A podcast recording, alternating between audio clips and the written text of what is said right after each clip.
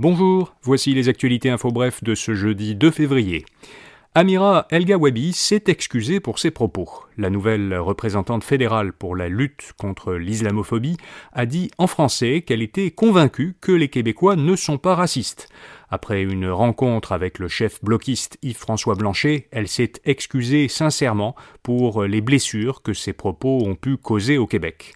Mais euh, les excuses d'Amira El Gawabi ne suffisent pas au gouvernement Legault qui réclame toujours sa démission. Le ministre responsable de la laïcité et des relations canadiennes, Jean-François Roberge, croit qu'elle n'a pas la légitimité ni la crédibilité pour occuper sa fonction. La qualité de l'air est préoccupante dans une partie de la ville de Québec.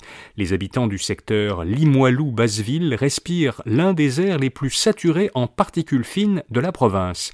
C'est ce qu'affirme un rapport publié par un comité indépendant créé par le gouvernement.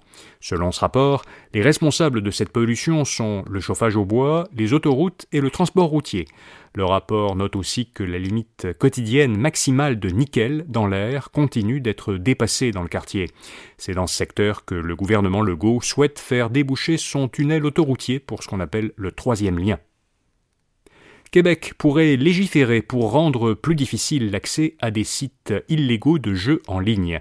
Le ministre des Finances, Éric Girard, dit que le gouvernement étudie actuellement ses options pour limiter l'accès à ces sites et que le dépôt d'un nouveau projet de loi est l'une de ces options.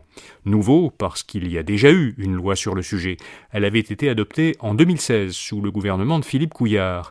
Elle obligeait les fournisseurs d'Internet à bloquer l'accès des Québécois aux sites de jeux non autorisés par l'Auto-Québec.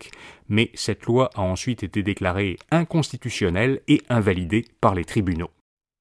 Ottawa s'engage à accueillir 10 000 réfugiés ouïghours.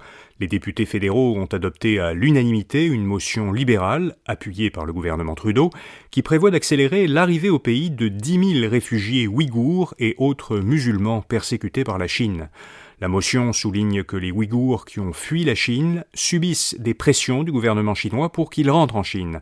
Or, s'ils rentrent en Chine, ils s'exposent là-bas à des risques élevés de travail forcé, de détention arbitraire et de torture. Et puis en Australie, on a retrouvé une capsule radioactive qui était tombée d'un camion.